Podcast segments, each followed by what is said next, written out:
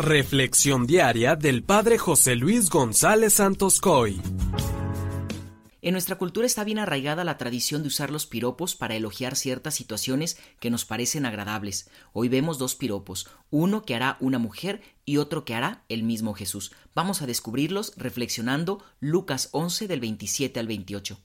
En aquel tiempo, mientras Jesús hablaba a la multitud, una mujer del pueblo, gritando, le dijo Dichosa la mujer que te llevó en su seno y cuyos pechos te amamantaron.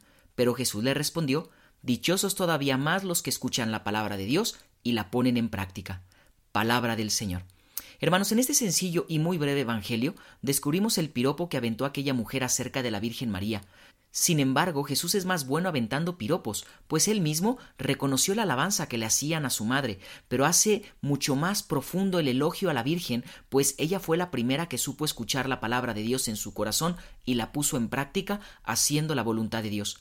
Por supuesto que María Santísima fue bienaventurada y dichosa por llevar a Jesús en su seno. Sin embargo, fue mucho más bienaventurada, en mayor medida, por ser una discípula perfecta, que supo escuchar la palabra y haberla vivido en fidelidad durante toda su vida, sabiendo descubrir y llevar a cabo la misión que el Señor le encomendaba.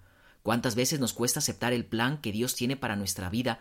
Incluso muchas veces ni siquiera logramos descubrirlo. ¿Por qué sucede esto? Bueno, pues porque son muchas voces las que resuenan en nuestro corazón, menos la voz de Dios que se expresa y concretiza en la escucha atenta de su palabra.